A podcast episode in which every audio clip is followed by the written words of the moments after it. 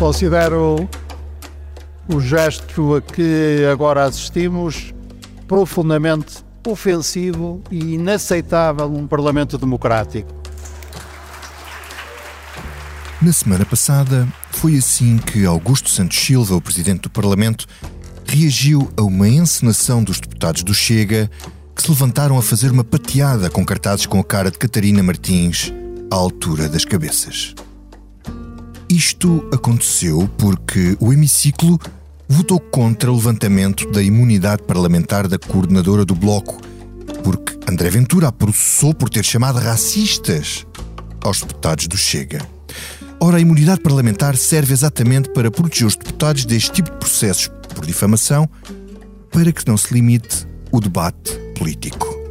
Isto é uma das bases dos regimes parlamentares, mas o espetáculo do Chega não está preocupado com a democracia é feito para outros fins.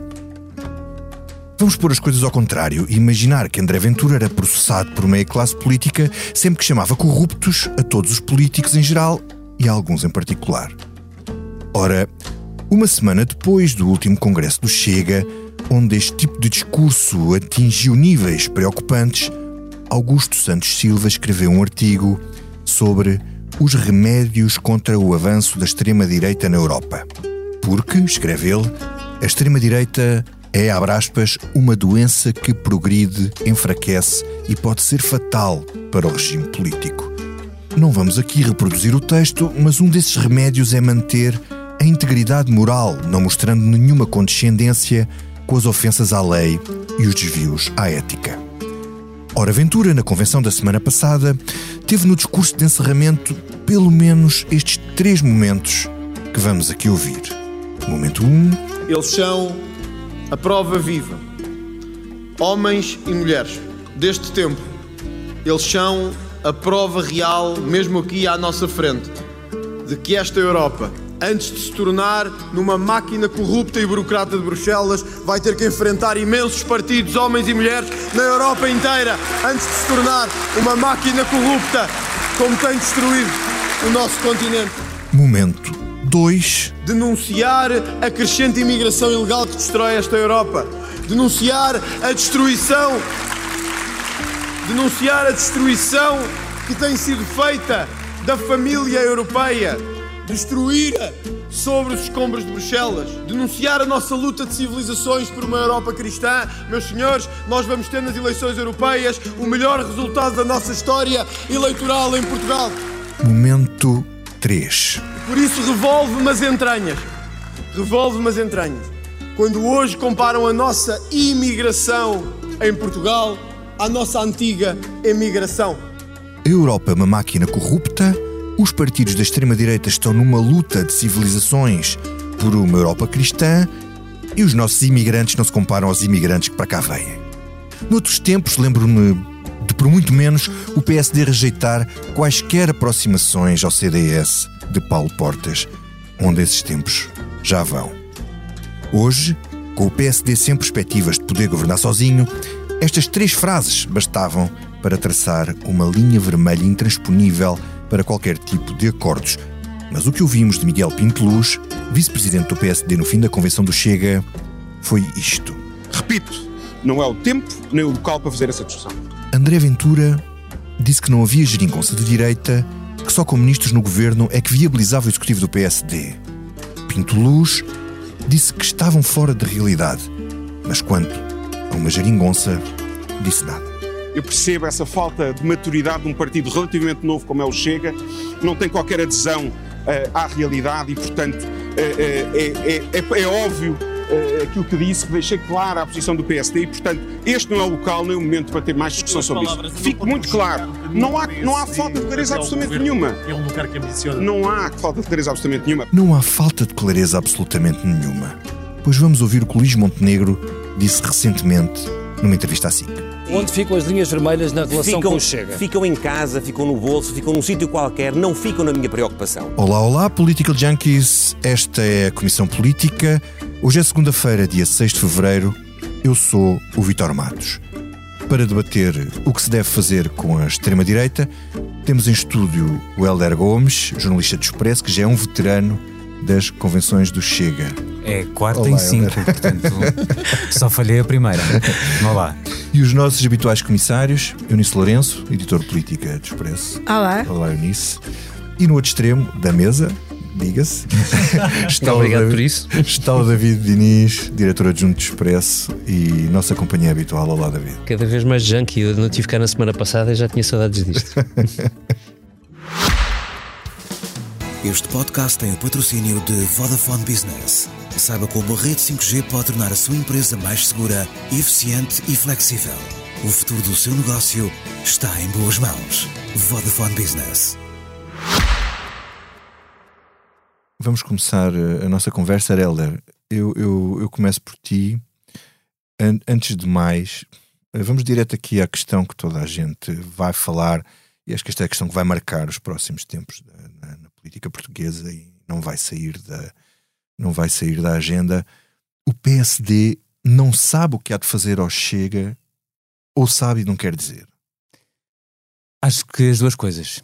Eh, por um lado, eh, Luís Montenegro está muito agarrado ao guião que apresentou no Congresso do Porto ehm, em julho do, do ano passado, portanto, ele já leva sete, oito meses de liderança do, do PSD, e tudo aquilo que hum, fuja um bocadinho ao roteiro que ele delineou, às, às datas, àquilo que, que ele apontou como objetivos e as sete prioridades, ainda, eh, em off estávamos eu e a Eunice ou fora do ar, eh, eu e a Eunice a, fala- a falarmos da- das sete prioridades que apresentou então, tudo o que fuja, se desvie um bocadinho eh, daquele, daquele, daquele guião, Luís Montenegro e a sua direção, porque ele vai sendo secundado ehm, pelo- pelos vice-presidentes, pelo secretário-geral, ehm, ele tem uma, muita, tem uma certa teimosia, uma, uma certa casmurrice eh, em definir uma, uma posição em relação ao Chega, mantendo, herdando aquela, aquela ambiguidade que já vinha do Rui Rio. Mas isso deu, deu mau resultado. Deu um quer dizer, péssimo resultado, porque foi uma, foi uma,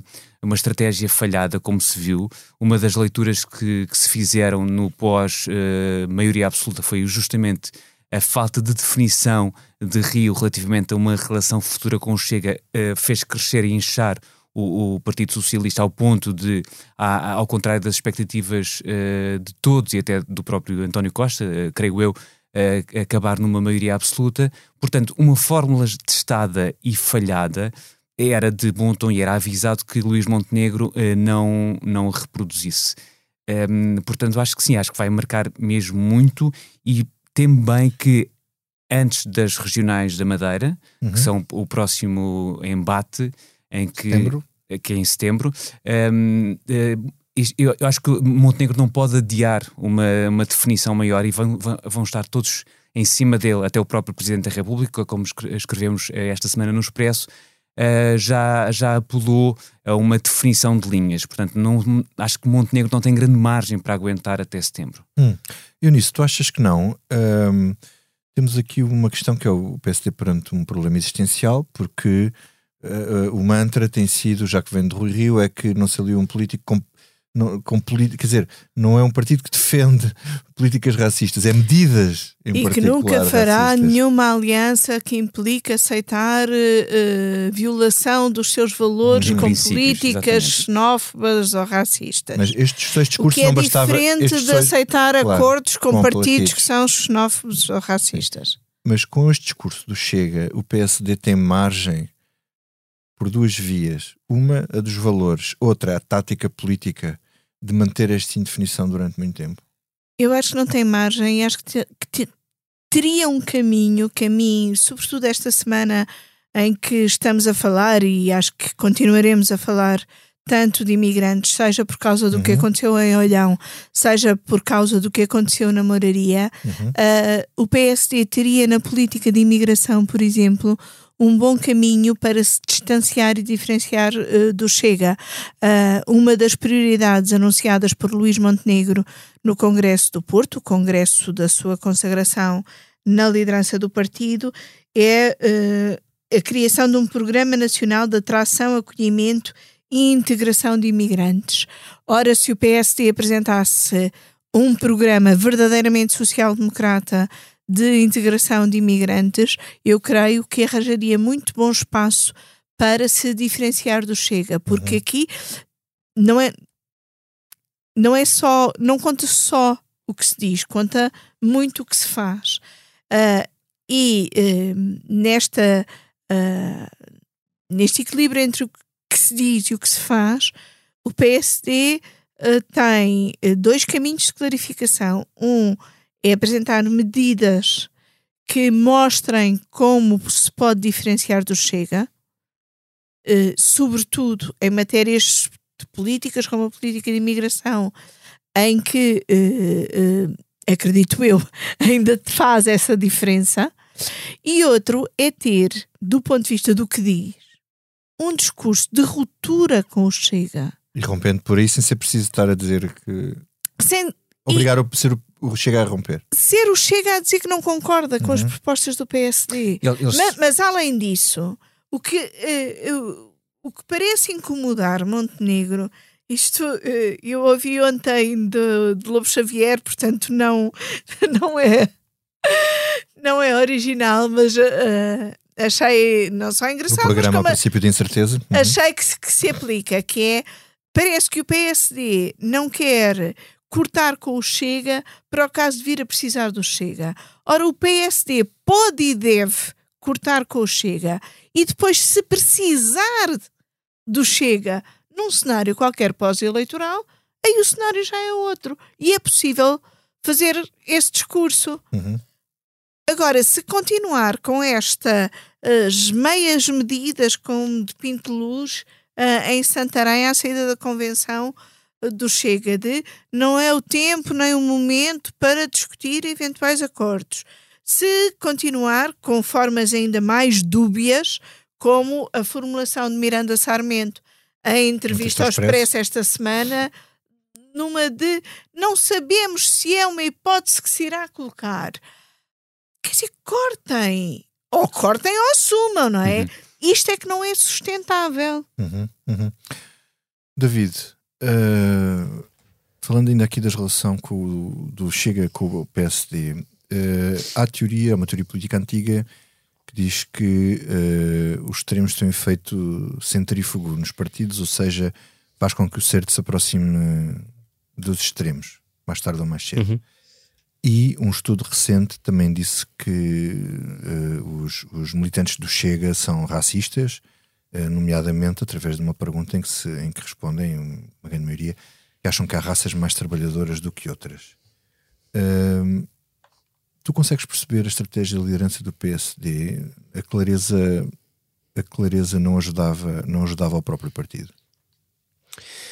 Uh, eu consigo responder-te a isso muito rapidamente, se me permitires depois ir um bocadinho à teoria. Eu gosto muito da teoria neste, neste caso. Uhum.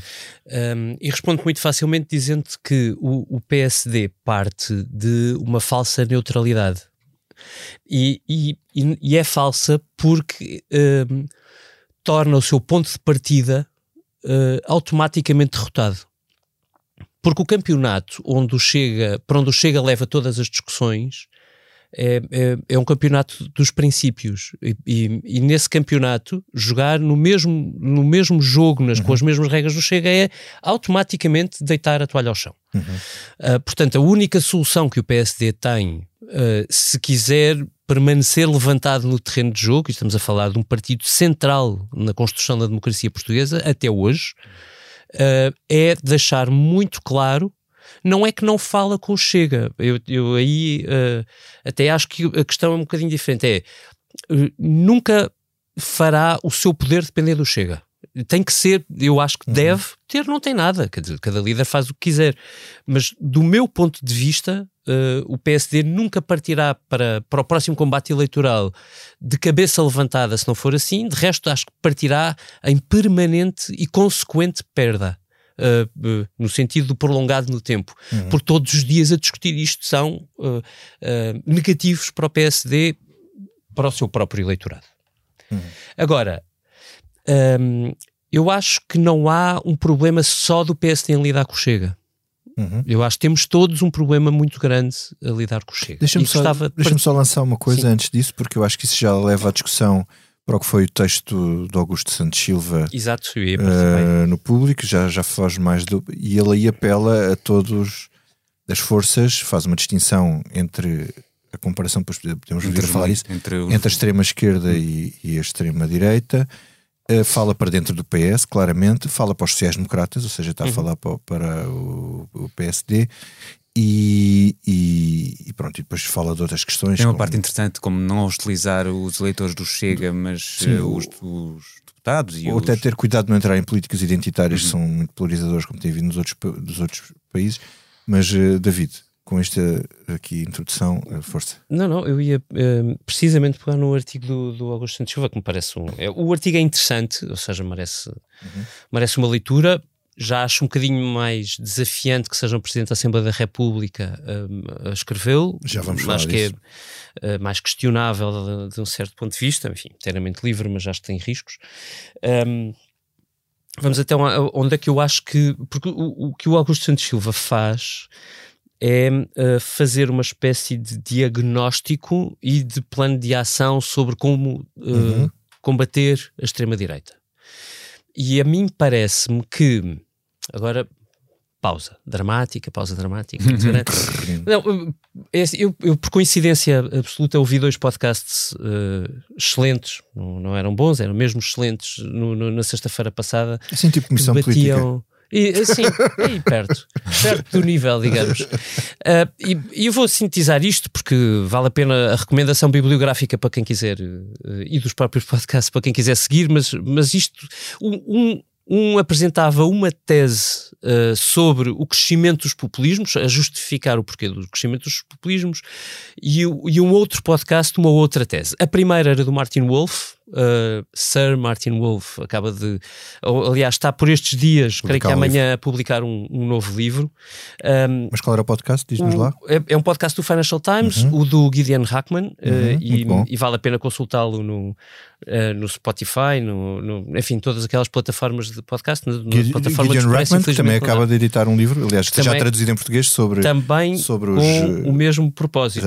Bom, eu esse ainda não, ainda não li, mas a conversa com, com o Martin Wolf foi muito interessante. Eu vou resumir a tese do Martin Wolf.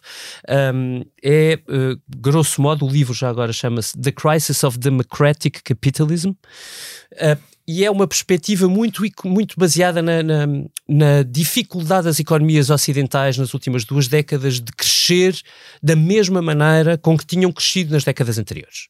E, a, e a- a tese central do Martin Wolf, explica ele próprio, no- no- eu ainda não li o livro, embora já o tenha encomendado, mas este ainda não foi lançado, então vamos demorar a chegar.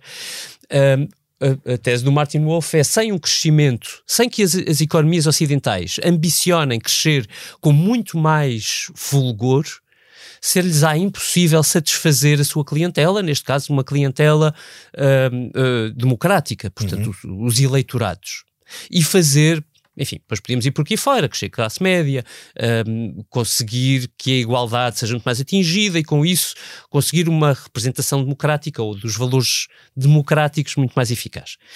Esse- o segundo podcast é o podcast do Ezra Klein, Uhum. eu recuei um bocadinho, portanto, há duas ou três semanas eh, terão de procurar, mas é um, eh, é um podcast dedicado à questão precisamente da extrema-direita, com a Pip, com a Pippa Norris, que é uma académica de Cambridge, salvo erro, eh, que também publicou já há dois anos e meio um outro livro, este já comprei e já tenho aqui à minha frente, chama-se Cultural Backlash, e como perceberão, a tese é diferente não é tão centrada na questão a economia deve ou não ter crescer, tem a- ou não crescer muito mais, porque nestes níveis de crescimento não, não há redistribuição, é muito com base na eh, no- numa perspectiva cultural, ou se vocês quiserem, de ameaça cultural. Isto tem várias vertentes, mas eu quando ouvi a Pippa Norris explicar ao Ezra Klein durante uma hora e meia, este é grande, mas eh, o, o que é que ela queria dizer com um, um recuo cultural? Um, eu, eu, eu, aquilo transportou-me para um comício do Donald Trump onde eu estive enfiado, no sentido que tive horas enfiado com os apoiantes dele, a fazer perguntas, a, a medir o pulso. Uh, e a tese tem a ver com, uh, evidentemente, o medo, mas sobretudo a- a- o receio de perda de identidade. E a perda de identidade tem imensos fatores, incluindo o económico, quer dizer, que é. uh, uma concorrência muito forte no teu, no, ao teu mercado de trabalho específico pode colocar em causa a tua identidade no sentido de achar que és dispensável, hum. que pode ser substituído. Mas é também um, uma reação, por exemplo, à agenda progressista, que fala o Santos Silva, é isso por que eu estava a dizer, do, da questão de nunca entrar pelas de... políticas identitárias, porque isso dá mau resultado, porque gera uma polarização brutal. Sendo que, atenção, que não é feito ao centro. A, a, a agenda progressista faz parte do ideário democrático uhum. e perfeitamente integrado de qualquer sociedade ocidental hoje. portanto, há aqui um o que ela quer dizer é: nós estamos num momento em que existe um confronto de valores muito forte. E, e com uma agenda progressista muito acelerada, por razões, eu diria, muito boas, mas que ela diz para muitas pessoas nos Estados Unidos, ou Inglaterra, ou, um, ou noutros países da União Europeia, ela dá vários exemplos, um, pode ser alguma coisa que cria um recuo, que cria uma, uma, um capacete de defesa, uma procura de alguém que fala a sua linguagem. Uhum. Alguém que não diga de uh, quando está a falar de homem ou de mulher ou não, uhum. não, não querer distinguir o género. Uhum. Alguém que diga, uh, que fale sobre sua, o seu método de produção, ainda que seja dependente do petróleo. Alguém que tenha, alguém que tenha o seu modo de vida, a, sua, a maneira como cresceu, colocada em causa. Uhum. E mesmo que isto seja. Uh, egoísta de alguma maneira, ou, ou excessivamente individualista, ou a verdade é que, que, estas pessoas fazem parte do eleitorado. E isto tudo para dizer que eu não creio que as duas teses sejam, a do Martin Wolf e a da Pippa Norris, sejam um, uh, mutuamente exclusivas. Ou seja, as duas justificações são bastante plausíveis para ver o súbito interesse muito espalhado por vários países uh, ocidentais por ideias como as do Chega, um, as duas podem ajudar a explicar a dimensão do fenómeno porque estão juntas. Uhum. Porque precisamente elas aparecem num momento semelhante. Um, e aquilo que me parece, bem, no caso do PSD, me parece nada, porque o PSD não, não discute, não é? O PSD parece que nada está a acontecer à sua volta, uhum. isso é, é o pior possível.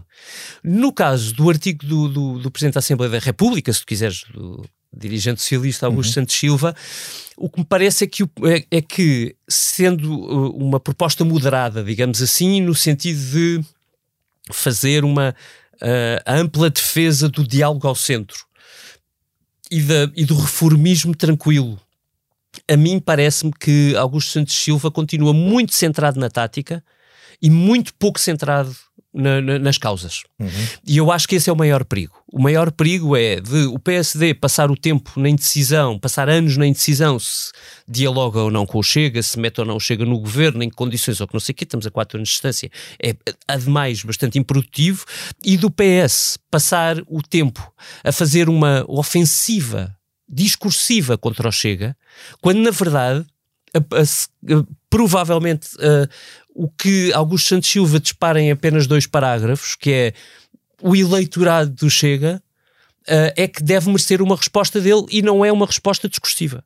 Não pode ser uma resposta. Tem que ser em medidas em políticas e Tem em, que ser em políticas medidas de, de... E, em, e, e, em, e, em, e em conversar diretamente com, ele, com esse eleitorado, porque o problema é que André Ventura efetivamente consegue conversar com esse eleitorado. É verdade, da maneira mais primária possível, mas, mas, mas, mas isso é o papel dele do lado do centro, do grande centro político, Mas se ele, tu quiseres. Ele sabe o que é que esse eleitorado quer ouvir e ele diz.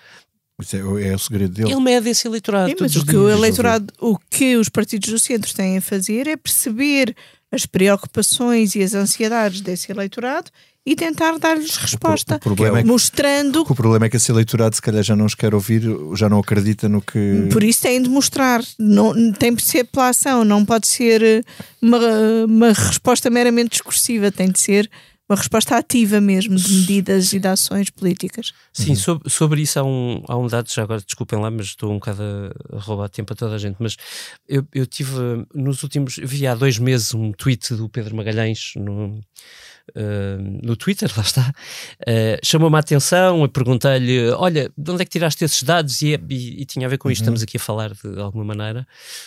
Um, e, e o, o, Pedro teve a gentileza de me mandar alguns dados. Uh, estava aqui a vender antes de começarmos a gravar a Eunice, que eu ofereci-me para escrever um, um, artigo sobre isto, uh, alguns desta semana.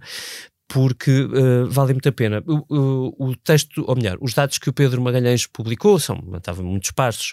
Um, tem, partem do European Social Survey, portanto é um, é um inquérito que é feito em todos os países da Europa uh, uh, do, em cada dois anos, mas há um capítulo, isto partia de um capítulo específico que na verdade a última vez que foi questionado neste inquérito europeu foi há 10 anos. Uhum.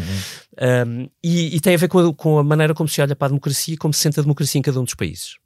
E eu vou dizer-te que o, os, os, dados, a, a, evolução de há 10 anos para cá não é muito grande, é até ligeiramente simpática em alguns indicadores, mas, mas olhar para aquilo a primeira vez é quase chocante porque vou resumir muito uh, a long uhum. story. Tenho aqui alguns gráficos que o Pedro fez, uh, teve a simpatia de me compilar e me mandar e interpretar.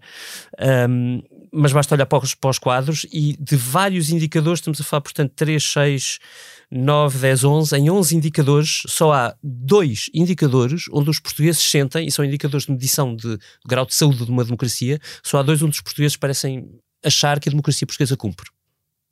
Hum. E isto é absolutamente trágico e, e, e, se calhar vale a pena Quais depois quando dois? publicarmos são os dois? são eleições livres e justas e sobre o papel da, da, da comunicação social se ela é livre ou não. Hum, hum, ok. Ou seja Isto é meramente formal. Hum, uhum. sim, sim, é uma, é uma é, democracia os mínimos. Os portugueses sentem a democracia portuguesa como hoje como uma coisa como uma burocracia. Sim. Uhum. e mais a imprensa livre que é um bocadinho mais do que a burocracia, ainda bem. Uh, Helder, uh, tu achas que o Chega alimenta-se uh, do quê? Alimenta-se do descontentamento, certamente, mas esta questão de que, que Augusto Santos Silva levantava, se ter cuidado com as políticas identitárias, o que é diferente das políticas não discriminatórias, não é uhum. exatamente a mesma coisa. Quando há uma radicalização de um lado, há uma polarização do outro. Certo. Tu, quer dizer, até que ponto é que o Chega também se alimenta disto? Olha, eh, eh, em relação a estas duas teses que foram aqui abreviadas pelo David Inês, eh, nós temos também de considerar que com certeza que há situações, eu vou tentar responder à tua pergunta, mas com certeza que há situações que nos servem até de, de grelha de análise, grelha de leitura daquilo que foi acontecendo noutros países, noutros tempos. Se nós lembrar, nos lembrarmos, por exemplo, que, aliás, um artigo do Jorge Almeida Fernandes no público. Eh, falava de como Mitterrand, uh, em 81, nas, nas presidenciais, aquilo que uh, optou por fazer foi justamente dividir a direita, não é? E pôr, e pôr Le Pen pai a crescer e a insuflar, no fundo, Le Pen pai, Jean-Marie Le Pen. eu acho que o, o, o, PS, e essa, quer dizer, nós podemos fazer essa leitura também. O PS, neste momento, por muito que o, lá está, o, o atual presidente da Assembleia da República tenha sido eleito pelas listas do, do PS nas últimas eh, legislativas. A verdade é que, por um lado, tem, esse, uh, tem essa função institucional que, hum, que, que, pronto, que é um bocadinho diferente daquilo que têm, têm sido os últimos presidentes da Assembleia da República, mas por outro é importante não esquecer, e por isso é que eu acho que também concordo contigo, é um recado também para consumo do PS de não fazer o chega, de não, de não apostar de, de forma tão uh, vincada na divisão da direita porque aí, vão, aí eles uh, fazem regressar o papão que desta, de, neste caso tem a forma de chega, e, e, portanto daqui a dois, três anos, ou quando nós uh, formos chamados, é 26 uh, oficialmente, a, a, votar nas legislativas, há sempre esta, esta tentativa, esta tentação de António Costa e seus correligionários no PS de dizerem que uh, nós somos a única forma de, de Chega não chegar uh, ao, ao, ao, governo. Isso é muito perigoso porque uh, há esta, tem de haver também, por causa dos indicadores Isso da democracia. Se esgota e torna-se. Esgota-se, e a, a, dada altura, se tu já tens, como, como o David também falou aqui, de, de, uma, de, uma, de um olhar dos portugueses para a democracia de, à luz destes dois indicadores, que, pronto, na minha, na minha opinião, são os mínimos, eleições livres e justas, bom, só não, só não acontecem. Bom, é, é, nos Estados Unidos e no Brasil já estamos sei. noutra, não é? Sim, mas porquê? Porque também tiveste uh, um Trump e um Bolsonaro. Uh, sim, mas ninguém nos garante que o Ventura um dia não. não claro, vai. claro que sim. E a não sei, não sei, estou cart... a especular. Sim, e a cartilha é, é sempre muito replicada, mas eu, eu já agora gostava que um terceiro indicador, não sei se, se aparece aí ou não, um, fosse a importância uh, sublinhada e ressublinhada várias vezes de haver uma alternância democrática, uma alternância de poder, ou seja, não ser sempre o mesmo partido a ocupar uh, uh, o, pronto, o Palácio de São Bento, no, no caso. Então, Portanto, tenho aqui uma novidade para ti. Portanto, então, no, como é que isso está? No, no estudo, tu tens uh, na escala, a escala é de 1 a 10 uhum. uh, no European Social Survey e os portugueses qualificam a importância deste ponto, desse ponto, portanto, se os, os partidos castigados nas eleições são castigados nas eleições quando fazem mau trabalho, a importância que lhe atribuem é 9, 9 em 10, uhum. uh, a maneira como olham para Portugal é 3.7. Hum. Pois, é... Eunice, um comentário. Uh, bom, não ouvimos tanta coisa, não te vou fazer uma pergunta específica. uh, tu, tu, tu achas mais que o crescimento chega tem a ver uh, com questões culturais, mais com questões económicas? Aqui isto em Portugal é um fenómeno muito, muito, muito recente, não é? Os outros países é um bocadinho mais antigo. Eu acho que, que, que, por um lado, está muito pessoalizado. Eu gostava muito de perceber até que ponto o crescimento chega é independente da figura de André Ventura. Eu diria é? que não e tenho muitas dúvidas que seja, portanto, estamos. Uh, uh, é um crescimento associado a uma figura e uma figura que veio do PSD, que nasce como figura política no PSD, o que também dificulta ainda mais toda esta uh, relação. O que é que isto diz do PSD? Pergunto eu, quer dizer, é que há muito... Diz do PSD que é um partido que tem uh,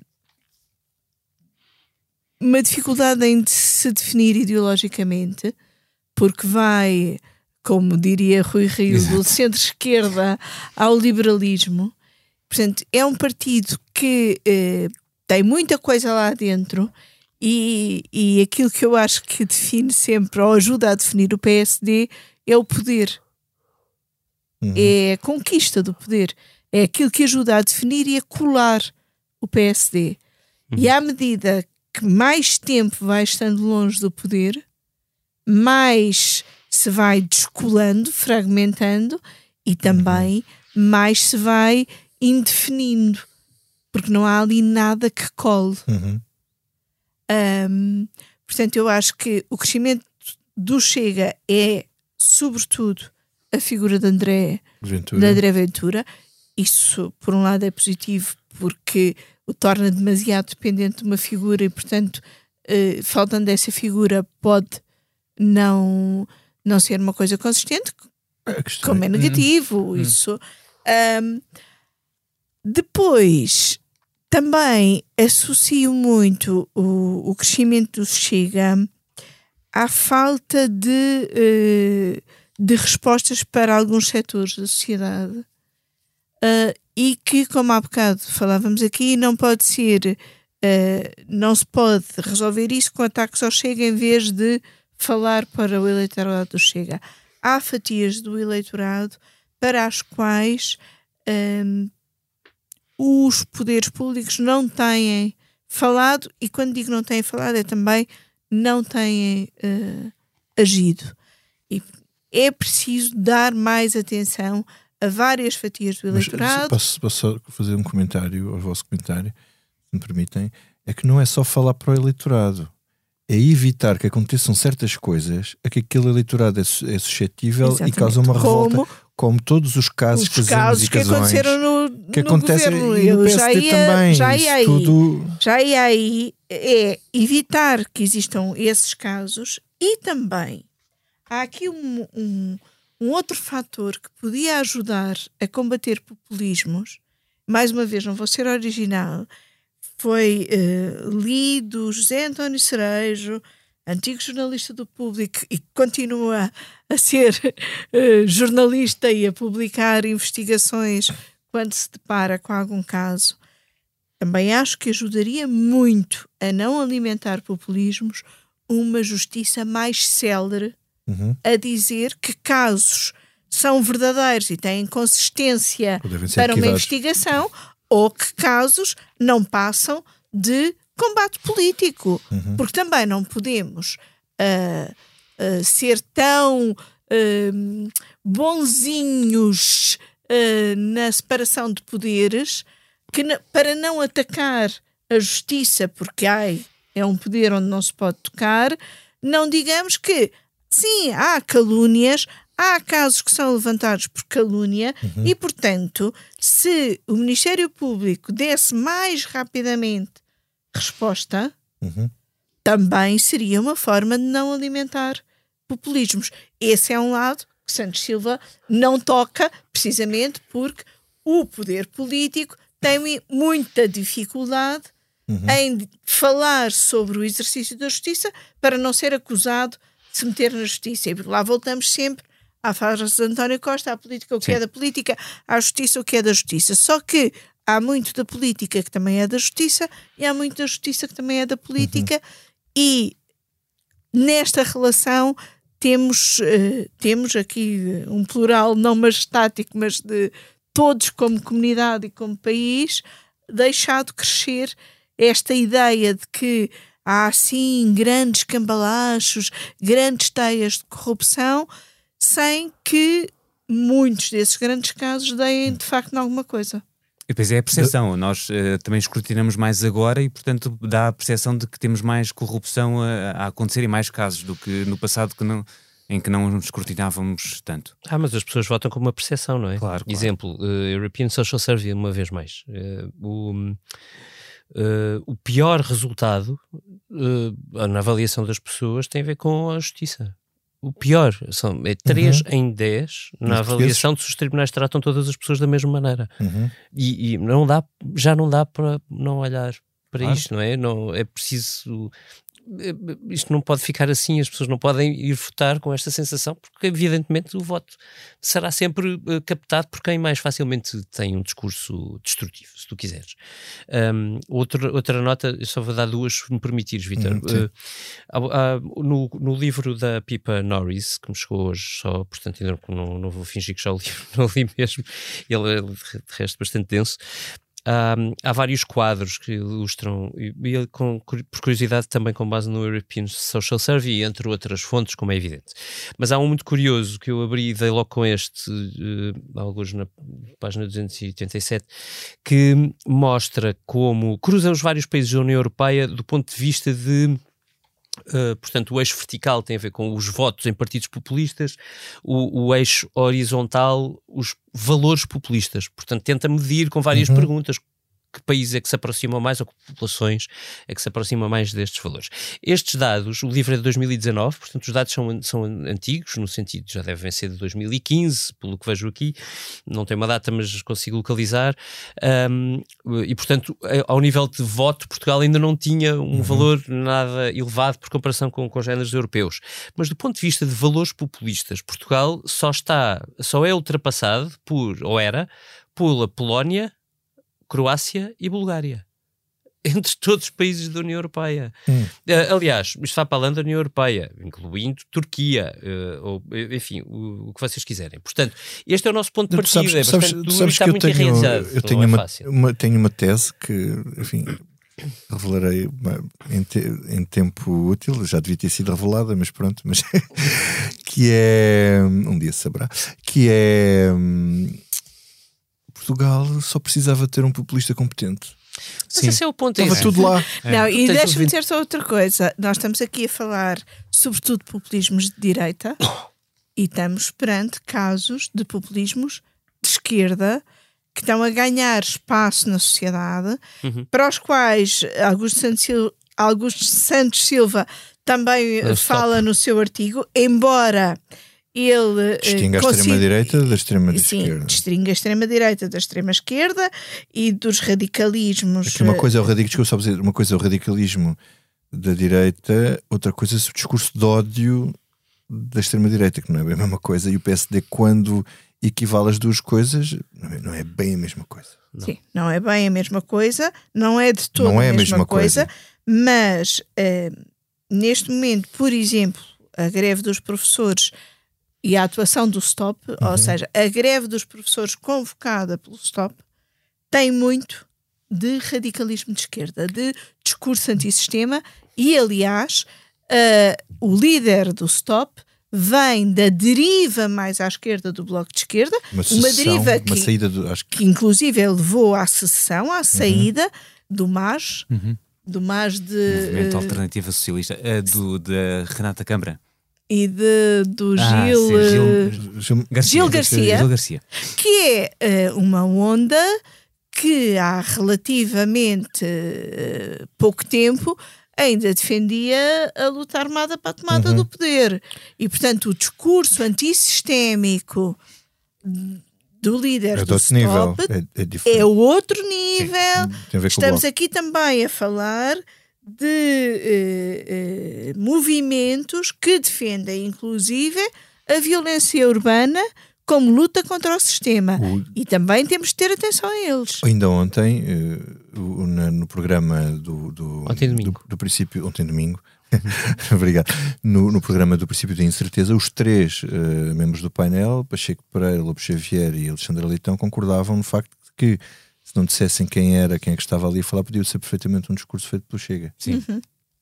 em alguns casos. Mas atenção, porque há, um- há uma coisa que divide tudo isso do Chega.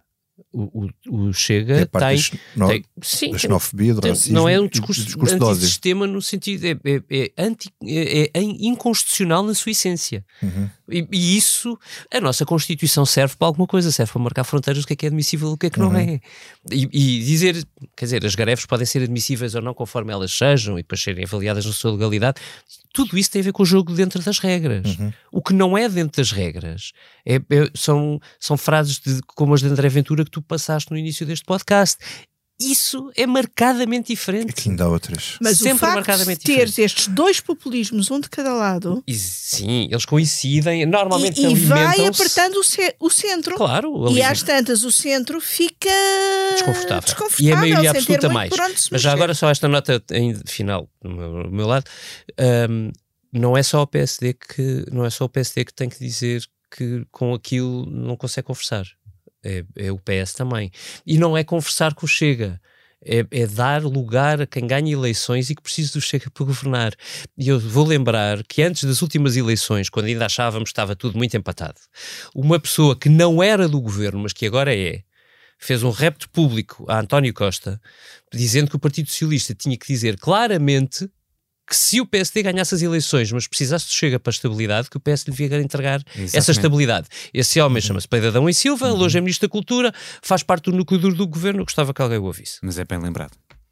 Isto é um bom momento para passarmos ao que não nos sai da cabeça. só dizer o que o Presidente da República já disse esta segunda-feira e que vai direitinho para uma das coisas que André Ventura disse na convenção. Marcelo Rebelo de Sousa chamou à conversa o facto de sermos um país de emigrantes, Uhum. aquilo que André Ventura não gosta que seja o discurso eh, público, para dizer que Portugal tem a obrigação de perceber melhor os imigrantes e alertou que do medo à xenofobia vai um pequeno passo. Uhum. Pronto. Muito bem. Obrigado. Vamos agora então ao que não nos sai da cabeça. Helder, começamos por ti. O que é que não te sai da cabeça? Nem a mim, nem a grande parte das pessoas que estiveram mais ou menos atentas a- às notícias de- do último fim de semana tem a ver com este, hum, já aqui aflorado pela, pela Eunice, este incêndio na, na moraria em Lisboa, um resto de chão que ardeu hum, e, e, segundo noticia o, o Expresso, eh, só tinha o registro de um cidadão estrangeiro e viviam lá pelo menos 21 pessoas.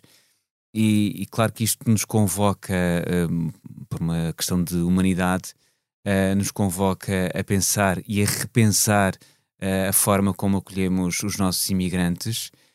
Um, isto é o ludaçal em que o Chega adora um, eh, competir eh, e é importante de facto não, não misturar as coisas. Eh, sim, nós precisamos dest- destas pessoas porque não temos mão de obra suficiente para trabalhar em vários setores, designadamente eh, agricultura, restauração eh, e tantos outros. E a verdade é que também, por outro lado, precisamos de lhes dar, como é natural, condições dignas. E os casos são, eh, são cada vez mais. E, e ter muita atenção também às redes mafiosas eh, de, de exploração de trabalho escravo, não é? E, e- e a troco de, e a troco de passagens, às vezes, eh, que, que as pessoas não podem comportar para Portugal. uh, vendem, vendem-se a, a, pessoas que lucram com isso, portanto nós temos de estar muito atentos num, num acolhimento digno a essas pessoas, muito atentos ao nível da justiça para ser mais célere e para investigar de facto estas redes e acima de tudo não misturar as coisas uh, e não misturar isto uh, no Lula Sala em que nós sabemos que uh, muitos partidos gostam de misturar tudo como se como se de repente porque houve um incêndio que matou matou pessoas isso significa que estão a ver nós não devíamos deixar não, não devíamos ter uma política de portas abertas. Isso é completamente descabido desprovido de qualquer qualquer sentido. Uhum. e desonesto intelectualmente claro. Eunice Olha, não me sai da cabeça uma capulana, um tecido tradicional uh, africano, com as caras do Papa Francisco e do Arcebispo de Cantuária, Justin Welby. E isto a propósito da visita uh, uh, do Papa Francisco, mas também do Arcebispo da Cantuária e do líder da Igreja da Escócia ao Congo e ao Sudão. que foi uma visita muito importante pelo, pelo apelo à conciliação, pelo apelo à paz, pelo apelo ao fim da exploração uh, das pessoas em países que têm riquezas e que também por isso muitas vezes uh, têm guerras tão destrutivas como aquelas que aqueles países têm tido. E uh, porque acho que passou um bocadinho despercebido esta, esta vertente ecuménica da própria visita uh, o Papa, o líder da Igreja Anglicana e o líder da Igreja da Escócia foram no mesmo avião, na mesma visita, participaram nos mesmos encontros e deram com isso um exemplo de conciliação que também há de ter sido visto como tal uh, naqueles países onde há coisas tão uh, dramáticas como contava o arcebispo da Cantuária quando foi pela primeira vez uh, lá em 2014 e foi uma cidade onde todos os sacerdotes tinham sido mortos. Hum. e só ainda a propósito desta visita e deste exemplo uh, de conciliação e de apelo uh, à paz e à justiça, também li uma história que nos mostra aquela coisa muito portuguesa de que achamos que há sempre um português em qualquer lado e uh, a, a, repórter da, da Renascença que acompanhou a visita, a Aura Miguel, encontrou duas freiras combonianas no Sudão do Sul. Uh, eu costumo dizer que os combonianos uh, são uma congregação que estão para as missões, são um bocadinho os rangers das missões, estão nos sítios onde é mais difícil estar e, e, e portanto, uh, termos lá duas portuguesas. As freiras rangers. Mas freiras rangers é também um sinal de que podemos eh, levar esta uh, tentativa de conciliação uh, a todo lado e que, tal como tentamos nesses países que haja conciliação, respeito pelos direitos humanos, tentemos também cá uhum. que assim aconteça. Ok. David, e tu? Olha, eu, eu, como estava muito cansado e tive que tirar um dia de folga e juntar ao fim de semana, uh, rodeei-me de poesia para fazer dos meus dias coisas mais leves. E, e, e tive a felicidade de passar uh, uma manhã inteira a ouvir e a, uh, a ouvir com atenção um, as letras da Garota Não, que já aqui passou uh, por este estúdio num podcast, dois, aliás, dois podcasts, uh, nota-me o João Martins, obrigado, João.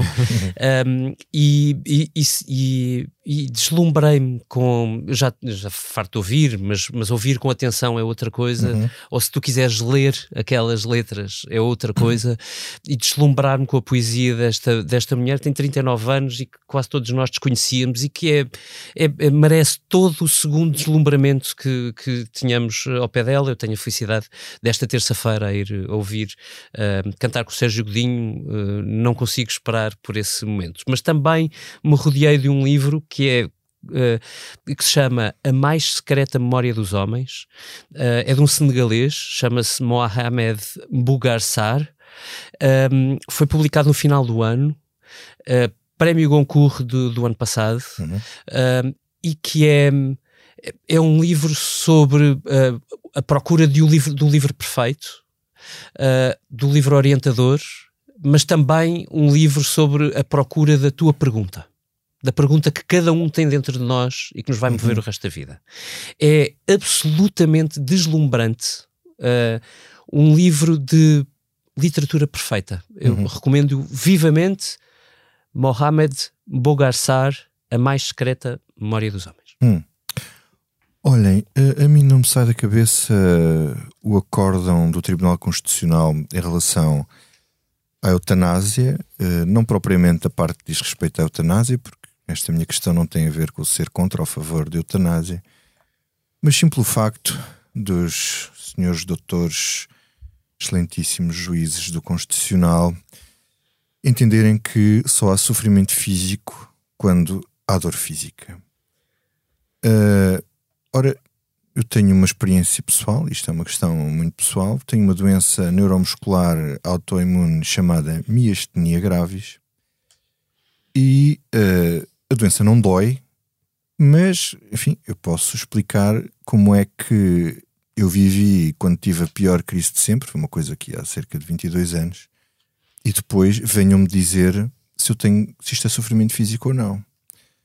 Ora, eu uh, tinha dificuldade em falar, falava assim de forma afanhosa, completamente enteramelado, falava não conseguia falar, não tinha força na língua. Esta, esta, esta doença tira a força muscular, perdia a força nos olhos, ou seja, via duas imagens, tinha grande dificuldade em andar e em orientar-me. Imaginem a descer as escadas eh, do quarto andar onde eu vivia e depois a subir. Não conseguia abotoar uma camisa, não conseguia fazer a barba, não conseguia calçar umas meias. Uh, e Mastigar? mastigar, cansava-me a mastigar e, e engasgava-me porque afeta também os músculos da, da glote e isso é, é relativamente perigoso. E, uh, e no limite, no limite uh, quando começam a ficar afetados os músculos do tórax, a pessoa sente uh, dificuldade em, em respirar, que é também bastante aflitivo. Uh, estou bem da doença, estou medicado há muitos anos, nunca mais tive uma crise destas. Podem ficar descansados, vão continuar a ouvir a Comissão Política com toda esta energia, não vou estar aqui com. Mas isto significa que há doenças mais graves do que esta, do ponto de vista, sobretudo neurológico, que não dão dor e causam muito sofrimento físico. E ainda mais, pois se quisermos associar isto ao caso da, da eutanásia, quer dizer é difícil dizer que um doente com um cancro bastante avançado não tenha dor pelo facto de estar altamente sedado uh, e que isso não é sofrimento físico. E há um perigo uh, adicional que é se alguém um dia, para justificar algum tipo de violência e sofrimento físico causado a alguém, vai buscar este acórdão do Constitucional a dizer que o Constitucional diz que só há sofrimento físico quando há dor física. Portanto, uh, eu devo dizer que eu não admito a nenhum juiz que, da sua altíssima e sereníssima toga, me venha dizer que o meu sofrimento físico não é sofrimento físico porque não dói.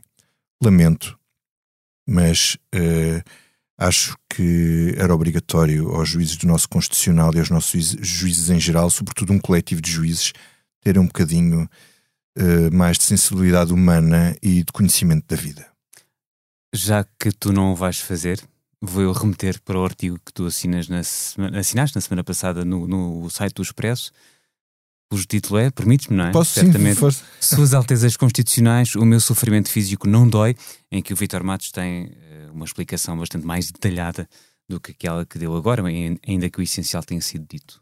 Obrigado, Helder. E ficamos por aqui. Obrigado ao João Martins pela sonoplastia e ao Carlos Paes pela ilustração. Estivemos a falar de extremos, então ficamos com os Extreme, uma banda velhinha como nós, Woman Hater, que às vezes é o que parece a alguns dos deputados do Chega quando falam certas deputadas no Parlamento.